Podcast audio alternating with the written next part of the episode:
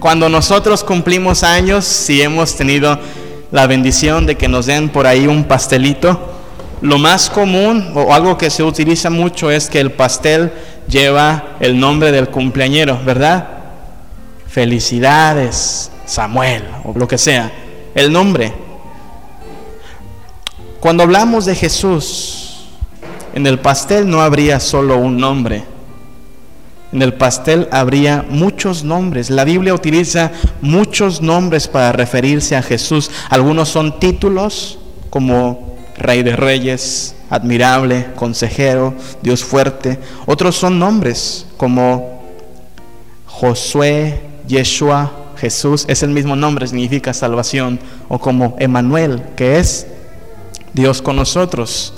Y esta, esta mañana y a lo largo de este mes vamos a estar hablando de los nombres con los cuales se anunció a Jesús. Jesús, claro, su nombre principal es Jesús, pero tiene más títulos con los cuales se refiere la Biblia a él. En la Biblia, el nombre de una persona es muy importante porque el nombre de una persona nos habla de su carácter o de la esperanza de sus papás. Es decir, el, el nombre que un padre le ponía a su hijo era reflejo de dónde estaba la confianza o la admiración del papá. Nadie le pondría a su hijo Judas, ¿o sí? ¿Por qué no? Es un nombre como cualquiera.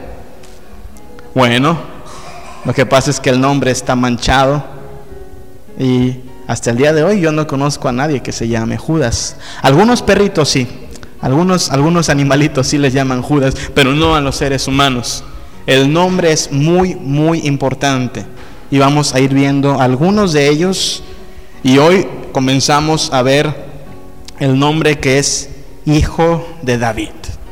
Lucas capítulo 1 versículos 32 al 33, la anunciación dice, este será grande y será llamado Hijo del Altísimo y el Señor Dios le dará el trono de David su padre y reinará sobre la casa de Jacob para siempre y su reino no tendrá fin.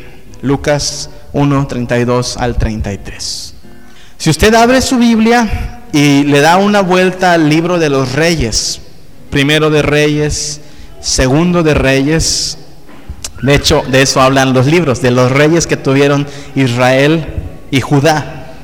La frase que se repite en casi todos los reyes es esta, e hizo lo malo delante de Jehová.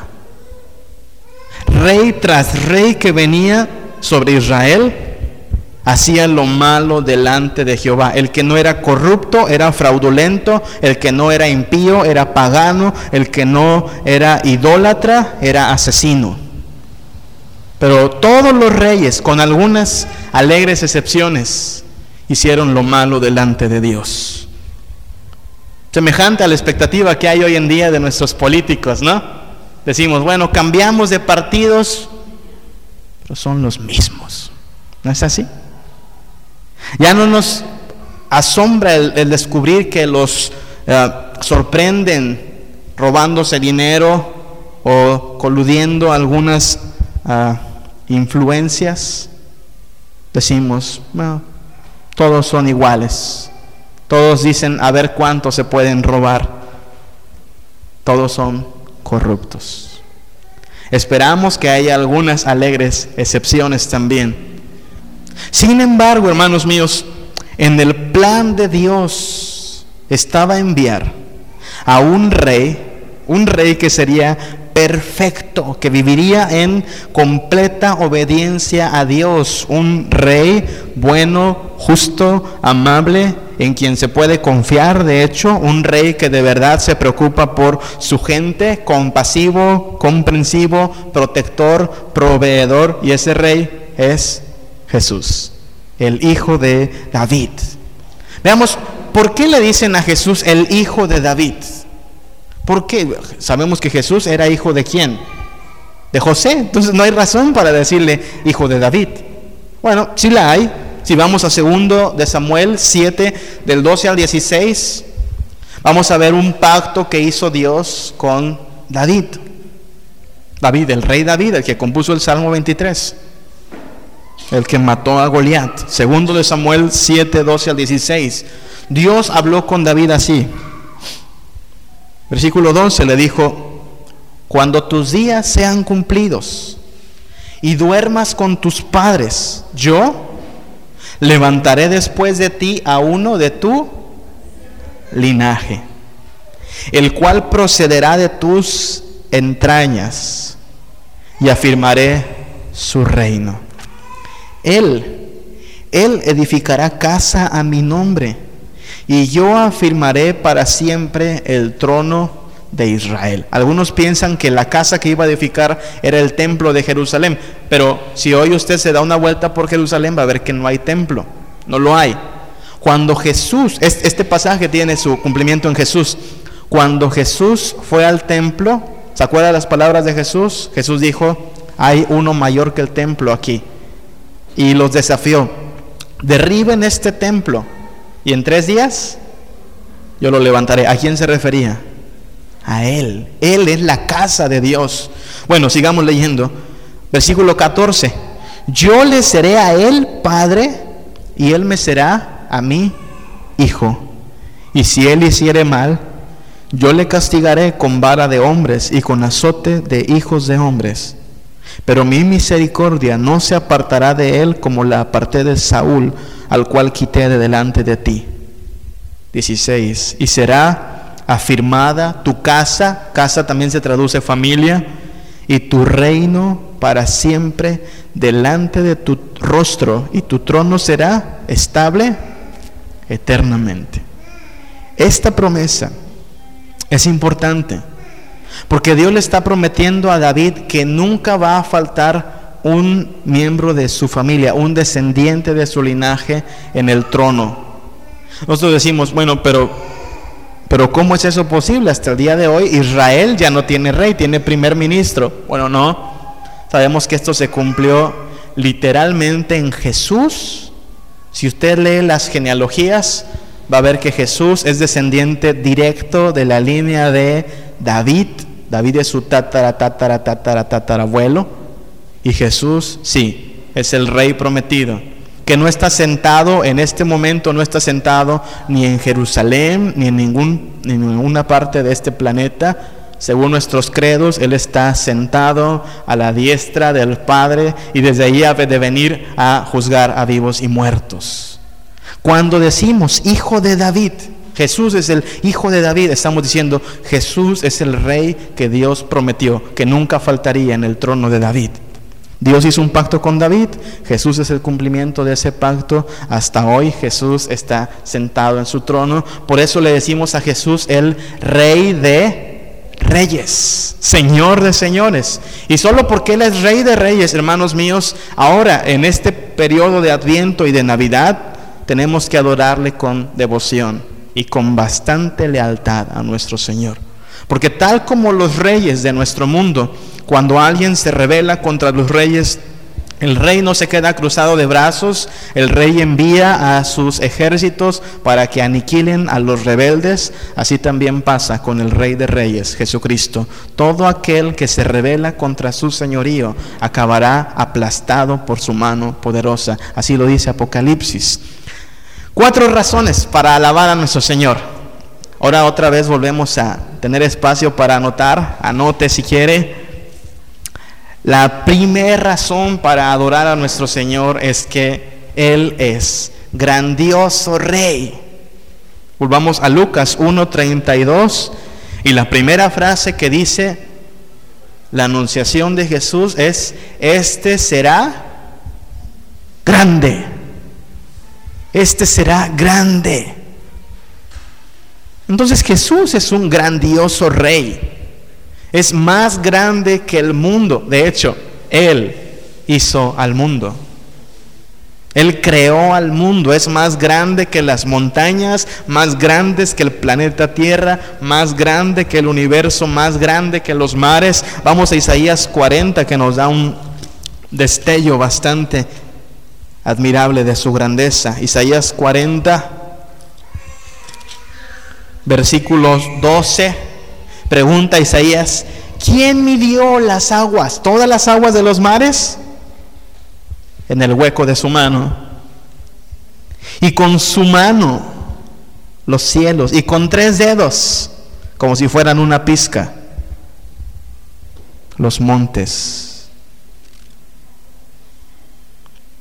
Versículo 17, como nada son todas las naciones delante de él y en su comparación serán estimadas en menos que nada.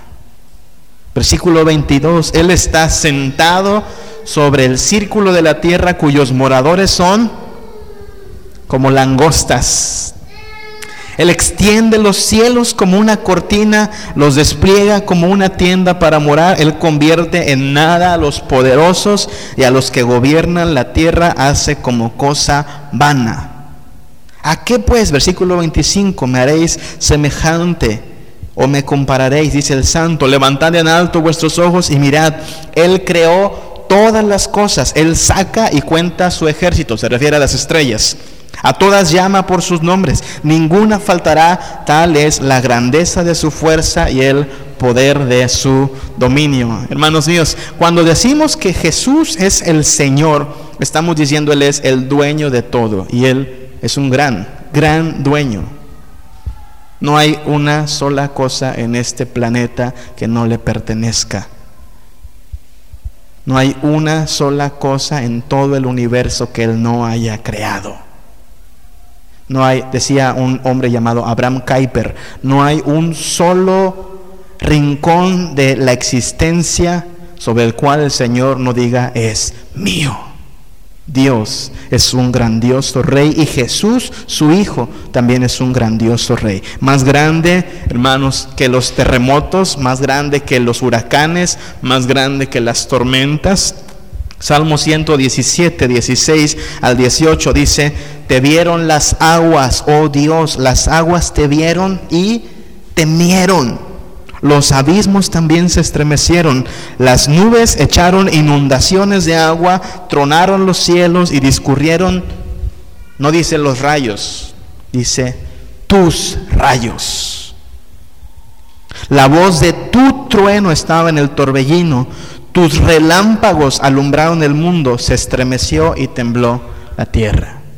Todo cuanto acontece, tsunamis, terremotos, tormentas, el frío y el calor, es por obra de nuestro grandioso Rey. Él es más grande que todos los dioses, de hecho todos los dioses son nada delante de Él. Sabemos que hay dioses falsos, tristemente este fin de semana todo nuestro país, con la excepción de los cristianos, se postraron ante un Dios falso otra vez, pero Salmo 135 del 15 al 18, palabra de Dios dice, los ídolos de las, de las naciones y los ídolos de México, debemos decir, son plata y oro, obra de manos de hombres, tienen boca pero no hablan, tienen ojos pero no ven, tienen orejas y no oyen, tampoco hay aliento en sus bocas. Y semejantes a ellos son los que los hacen y todos los que en ellos confían. Simplemente el Señor cuando venga con su poder va a hacer papilla a Alá, a Mahoma y a todos los dioses que nuestro país tontamente invoca. Porque nuestro Dios es un grandioso rey él es el único Dios verdadero, es más grande que cualquier ídolo, es más grande para nuestro beneficio, es más grande que nuestros problemas. No hay un solo problema, hermanos míos, sobre el cual Dios no pueda también tener la solución. No hay una sola circunstancia en la cual Dios no gobierne. Ciertamente a veces permite enfermedad y aflicción pero lo hace para cumplir sus propósitos. Romanos 8:18 nos dice esta seguridad. Tengo por cierto que las aflicciones del tiempo presente no son nada comparables con la gloria venidera que nosotros ha de mostrarse nuestra enfermedad, nuestra aflicción y nuestra necesidad comparados con la grandeza de Dios que algún día veremos cara a cara, no es nada y vale la pena soportarlo. Es más grande que la enfermedad. Job 5:18 dice, Él es quien hace la llaga y la venda. Él hiere y sus manos curan. Todo es por obra de Él. Ustedes han experimentado pruebas, algunos de ustedes, pruebas bien tremendas y graves. Mi esposa experimenta pruebas tremendas y graves. Y es aquí donde tenemos que aferrarnos a nuestro Señor. ¿Quién permite que llegue la enfermedad al hogar? Nuestra respuesta es siempre Dios. Para que menguando nosotros su gloria sea mayor. Pero es, esta es nuestro consuelo, Job 5:18. Si Él hizo la llaga, Él la va a vendar. Si Él hirió, Él mismo va a sanar. Esa es la esperanza que tenemos los hijos de Dios. Es más grande que la necesidad. Algunos de ustedes, nosotros nos hemos quedado a veces solo con el dinero del pasaje o a veces ni con el pasaje. Pero en esos momentos Dios sigue siendo igual de grande. Salmo 47 dice, aunque afligido yo y necesitado, aunque esté afligido y necesitado, Jehová pensará en mí. Mi ayuda y mi libertador eres tú, Dios mío, no te tardes. Es más grande es más grande, hermanos, que todo lo que existe. Es un grandioso rey. Es más grande que Satán y sus miles y miles de demonios. Juan Calvino y Martín Lutero lo sabían. Martín Lutero escribió, no importa que estén miles de demonios prontos a devorarnos, el Señor nos va a hacer prosperar sobre ellos. Salmo, no, Romanos 16, 20 nos deja en claro esta verdad. El Dios de paz aplastará en breve a Satanás bajo vuestros pies. La serpiente antigua, ese gran engañador, nuestro enemigo, será aplastado bajo nuestros pies y por eso Pablo dice, la gracia de nuestro Señor sea con vosotros. Jesús lo dijo, no, no teman, no teman aquel que solo puede hacerles daño, teman a aquel que después de matarlos puede enviarlos todavía al infierno. No, Satanás no es alguien a quien debamos temer. Él está vencido por el poder del Señor. Es más grande nuestro Señor Dios Todopoderoso, Jesucristo el Rey, es más grande que la muerte. Salmo 16, 11 al 12 nos da esta seguridad. Porque no dejarás mi alma en el Seol, ni dejarás que tu santo vea corrupción. Me mostrarás la senda de la vida. En tu presencia hay plenitud de gozo, delicias a tu diestra para siempre. Si usted cree en Cristo Jesús, si usted vaya, si usted se ha rendido a Cristo Jesús, gócese porque el día de su muerte, aquí vamos a llorar, pero usted no va a hacer más que explotar de alegría delante del Señor. Así es que persevere en conocerle. Nos unimos al mismo consuelo y en la misma seguridad de Job, en Job 19, 25 al 26. Él dijo, yo sé que mi redentor vive y al fin se levantará sobre el polvo y después de deshecha esta mi piel, en mi carne he de ver al Señor. ¿Cuál es la idea? ¿Tiene cáncer? Su redentor vive. ¿Tiene diabetes? Su redentor vive. Lo han desahuciado, el redentor vive. No importa cuánto se alcen las sombras de muerte sobre nosotros, si Cristo es nuestro rey y es un grandioso rey, la misma muerte está vencida. Primera los Corintios 15, 13 al 14. Si no hay resurrección de los muertos, tampoco Cristo resucitó. Y si Cristo no resucitó, vana es entonces nuestra predicación. Si Cristo no resucitó, hermanos míos, puedo dejar de predicar y vámonos a la casa porque no hay nada que esperar. Pero, versículo 20, mas ahora Cristo ha resucitado, primicias de los que durmieron es hecho. Lo que está diciendo es que así como Cristo resucitó, algún día los hijos de Dios resucitaremos con Él, para gloria del Padre. ¿Y qué va a pasar con la muerte? Versículo 26, el postrer enemigo que será destruido será la muerte. 27, porque todas las cosas las sujetó debajo de sus pies. Versículo 54, cuando esto corruptible se haya vestido de incorrupción, cuando usted y a mí nos dé nuestro cuerpo nuevo, y esto mortal se haya vestido de inmortalidad, entonces se cumplirá la palabra que está escrita, sorbida es la muerte en victoria.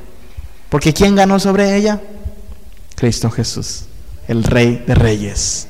Entonces podremos burlarnos de la muerte y decirle, ¿dónde está? Muerte, ¿dónde está? ¿Qué me hiciste? ¿Me mataste? No. Resucitamos por el poder mismísimo del Señor Jesucristo. Porque es un gran rey.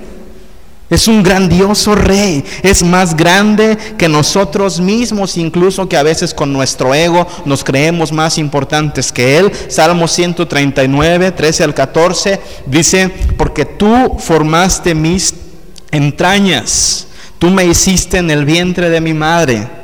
Te alabaré porque formidables y maravillosas son tus obras. Estoy maravillado, mi alma lo sabe muy bien.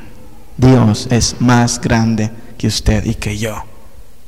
De hecho, Santiago 4.13 nos recuerda la verdad de nuestra existencia. ¿Qué es vuestra vida? Pregunta Santiago. ¿Sabe qué es nuestra vida? Neblina. Neblina que se aparece por un poco de tiempo y luego se desvanece. Así es que lo que deja claro en la Biblia es que usted y yo, hermanos míos, somos pequeños. Dios y Cristo Jesús son un rey grande. Solo por conocer esto, hermanos, deberíamos despojarnos de todo temor a lo pasajero.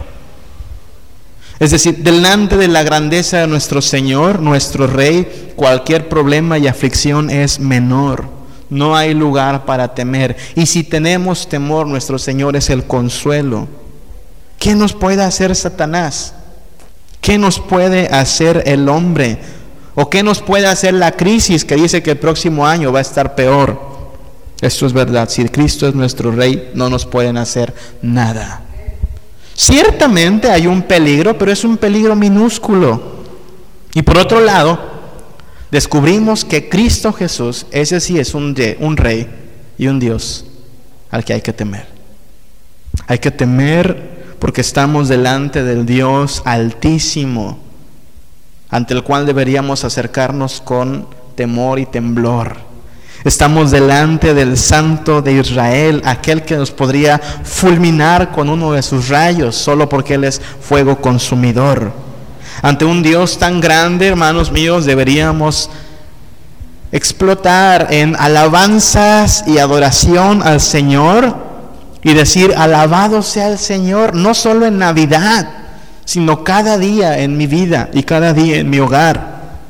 Necesitamos despojarnos de toda falsa alegría que hay, que mire que la hay mucho en esta época, gente que piensa que porque puede estrenar o porque puede remodelar su casa ya empezó el año bien, o gente que anda, yo no sé qué absurdo, qué absurdo es, pero cuánta gente piensa que por ponerse ropa interior color dorada o roja el año va a ir bien. No, Solo, solo, si Cristo Jesús está en tu hogar, solo Él te va a dar, no solo un año bueno, una eternidad buena, porque es el Rey de Reyes. Quizá no tengamos nunca la riqueza o la salud perfecta, pero si tenemos al Dios grande con nosotros, entonces hermanos, alábelo. Y no lo haga solo hoy domingo, alábelo en su vida, porque Él es un gran rey.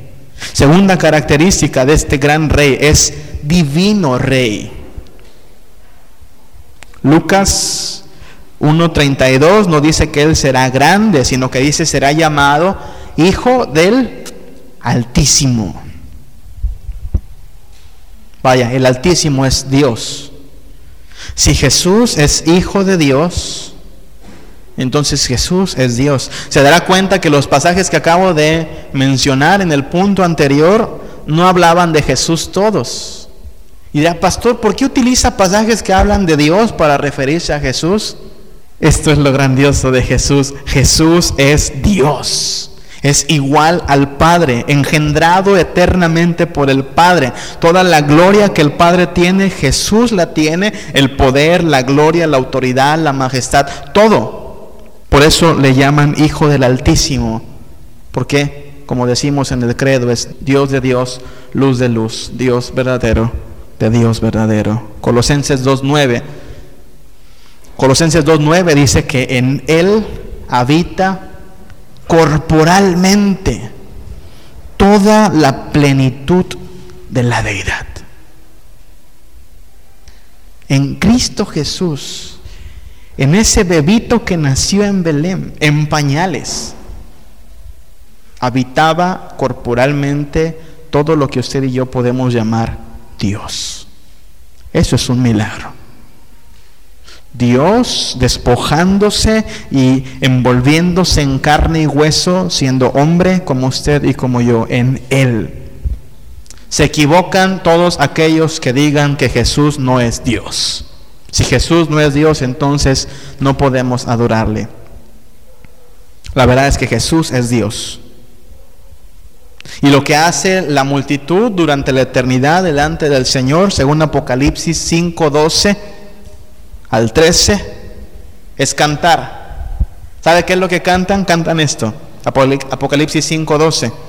El cordero que fue inmolado, Cristo Jesús, es digno de tomar el poder, la fuerza, la sabiduría, la fortaleza, la honra, la gloria y la alabanza. Y a todo lo creado que está en el cielo y sobre la tierra y debajo de la tierra y en el mar y a todas las cosas que en ellos hay, oí decir al que está sentado en el trono y al cordero sea la alabanza, la honra, la gloria y el poder por los siglos de los siglos. ¿Quién es Jesús? Jesús es un rey grandioso, pero además es un rey divino.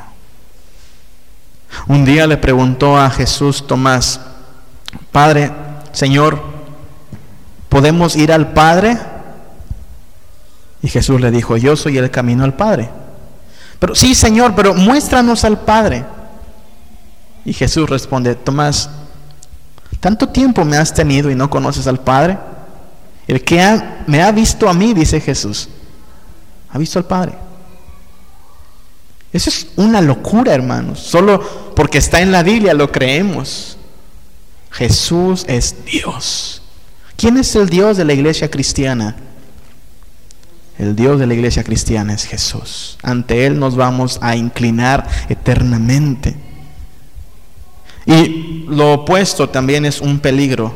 Negar a Jesús es casi casi amarrarnos la soga al cuello para ser muertos. Primera de Juan 2.23. Primera de Juan 2.23 dice, todo aquel que niega al Hijo tampoco tiene al Padre. El que confiesa al Hijo tiene al Padre. Vaya, usted y yo no podemos decir, como algunas sectas dicen, bueno, sí, creemos en Dios, pero Jesús es solo su profeta o solo un maestro, o solo uh, alguien iluminado. Pero Jesús no es Dios, el Padre sí. No. Todo aquel que niega al Hijo, niega al Padre. No puedes tener al Padre sin tener al Hijo. De hecho, el camino al Padre es el Hijo, Cristo Jesús. Así es que es una buena razón para esta Navidad entender que no hay otro medio para llegar al Padre que no sea Cristo Jesús. Olvídese de eso de andar haciendo rituales la noche del 31 de diciembre. Olvídese de eso de andar prendiendo velitas o usando feng shui en su casa. Eso no es el camino al Padre. Cristo Jesús es el camino al Padre. Y cualquiera que lo niega se pone en una gran en una en un gran problema y en una situación muy grave. Tercera característica, no solo es gran rey, no solo es divino rey, es eterno rey. Lucas 1.32 dice, será grande, será llamado Hijo del Altísimo, y el Señor Dios le dará el trono de David su padre, y reinará sobre la casa de Jacob para siempre, y su reino no tendrá fin. Es eterno rey. Grandes reyes, hermanos, se han levantado en la historia. Julio César, Marco Aurelio, Alejandro Magno, Constantino, Napoleón, Hitler incluso. Pero todos ellos tuvieron su momento de gloria y hoy están pudriéndose en la tumba. Ni uno de ellos es un rey eterno. Cristo Jesús, nuestro Señor, ciertamente murió, pero al tercer día resucitó con poder y gloria, está sentado a la diestra del Padre y su reino no tendrá fin. Cristo Jesús es un reino a quien nadie puede derrocar. Un rey que nunca deja de poseer dominio y autoridad sobre todo. Un rey que ejecuta sus decretos y cuando Él dice así, así se obedece la voz de sus órdenes. Muchos, muchos no reconocen a Jesús como rey.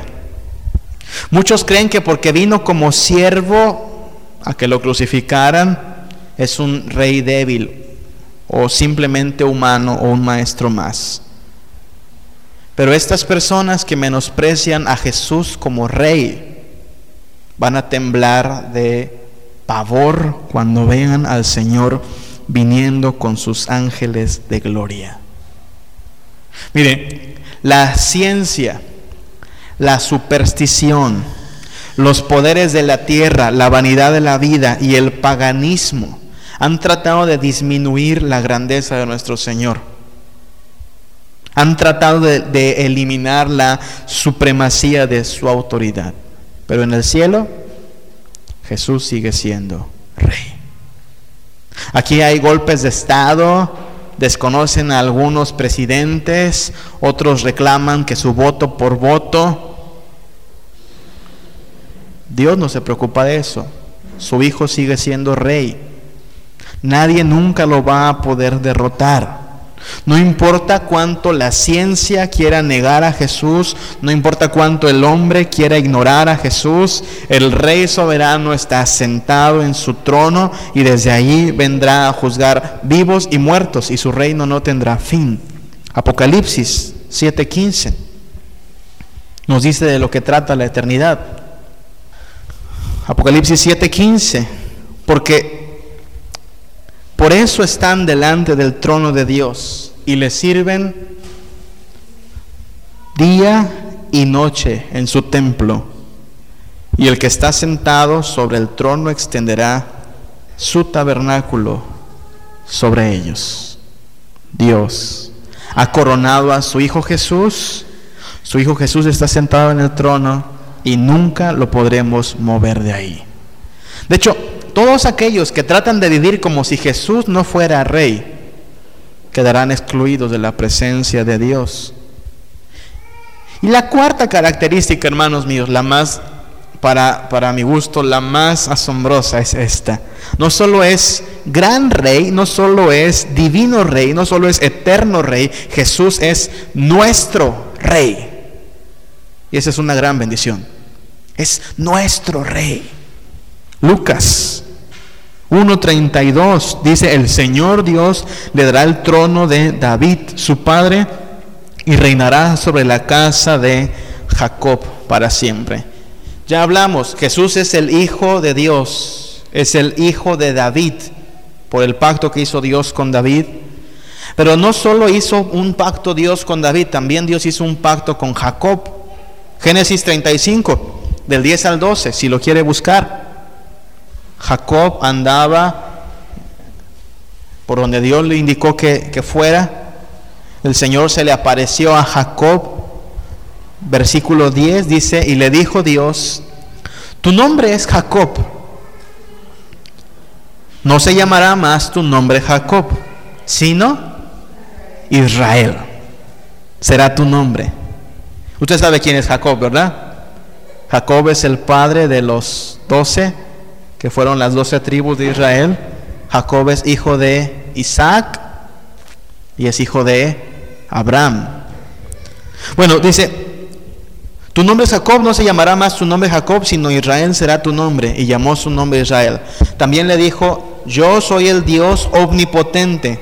Crece, multiplícate, una nación y conjunto de naciones procederán de ti, y reyes saldrán de tus lomos. La tierra que he dado a Abraham y a Isaac, la daré a ti y a tu descendencia después de ti. Daré la tierra.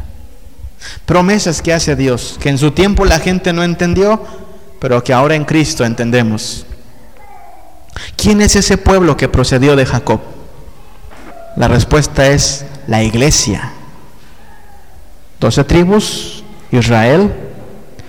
Jesús viene a Israel, predica el Evangelio, no solo para Israel, sino para todas las naciones. Ha leído Apocalipsis, hay una multitud de toda lengua y nación delante del Señor.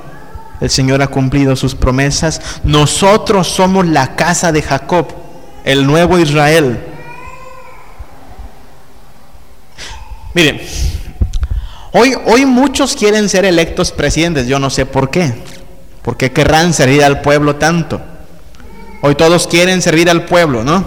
Amor al pueblo. Todos quieren que votemos por ellos, que les demos nuestro voto porque según nos van a ayudar.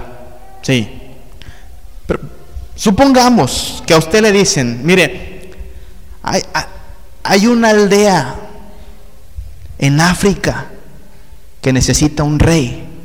¿Acepta ser rey de esa aldea en África? Rey. Va a ser rey. Claro, la aldea no tiene agua, ni luz, ni teléfono, no, no, no hay casas de concreto, son chozas. Pero usted va a ser rey, no se anima a ir hasta allá, todos los gastos pagados, están buscando un rey. ¿Qué decimos nosotros? No, hombre, aquí estoy bien. ¿Quién quiere ser rey de un lugar así? Bueno, Israel. Cuando Dios bendijo a Israel, Israel fue un, país muy próspero.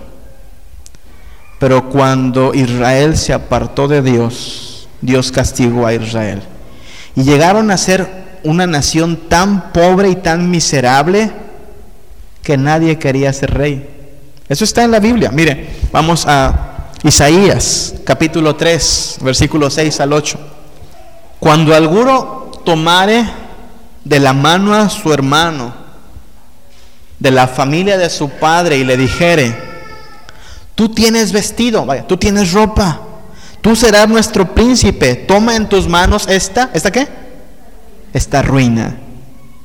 Él jurará aquel día diciendo, no, no, no, no tomaré ese cuidado porque en mi casa ni hay pan ni qué vestir. No me hagáis príncipe del pueblo, pues arruinada está Jerusalén y Judá ha caído, porque la lengua de ellos y sus obras han sido contra Jehová para irritar los ojos de su majestad. ¿Qué hizo Dios? Dios los redujo a pobres, tanto que nadie quería ser rey. Le decían a uno, tú de perdido tienes ropa, sea nuestro rey. Y él decía, no, no tengo ni qué comer. ¿Quién quiere ser rey de un país así? Nadie. Estoy mejor en mi casa. Bueno, pues este país tan miserable e indigno fue el que Dios dijo, yo voy a ser su rey. Jesús dijo, yo voy a ir para ser su rey. Y otra vez, todos quisieran ser reyes de un país lujoso y grande, nadie quiere ser rey de un país pobre.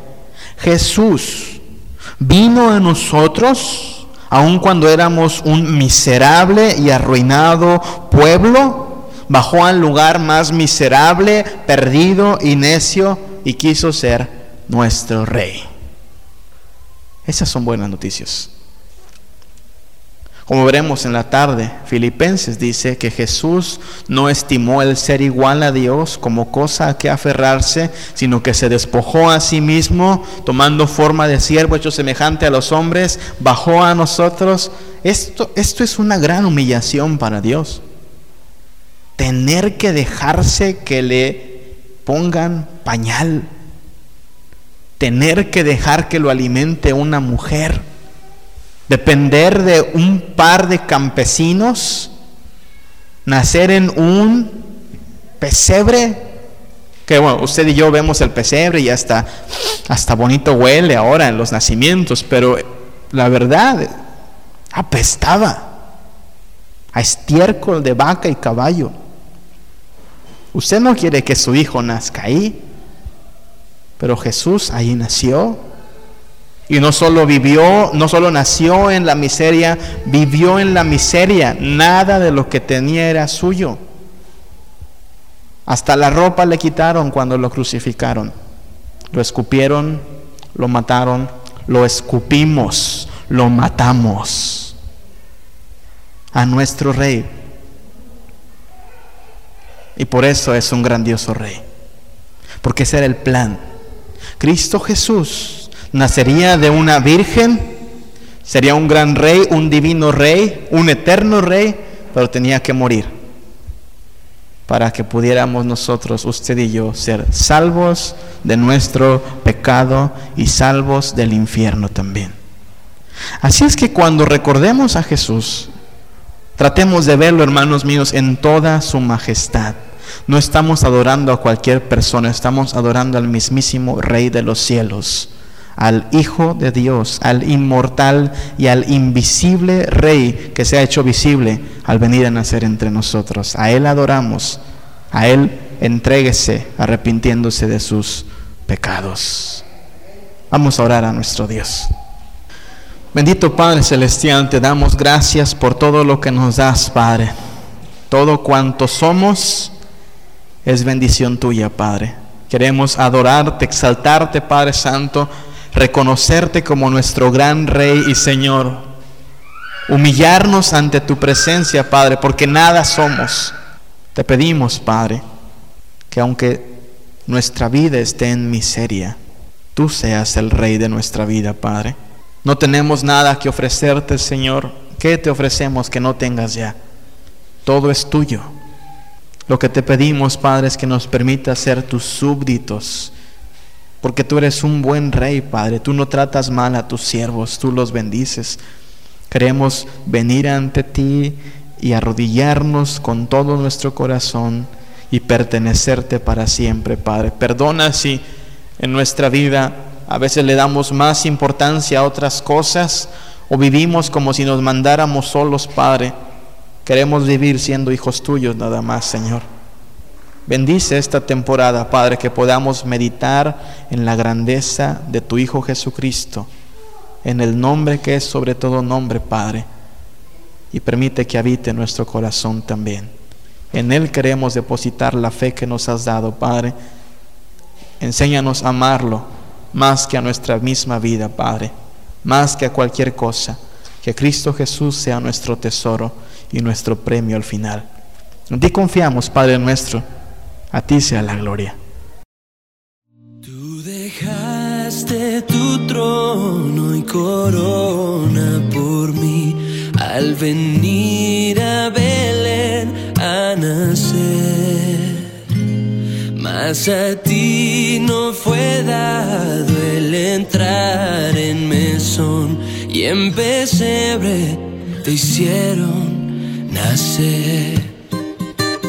Ven a mi corazón, oh Cristo, pues en él hay lugar para ti. Ven a mi corazón, oh Cristo, ven, pues en él hay lugar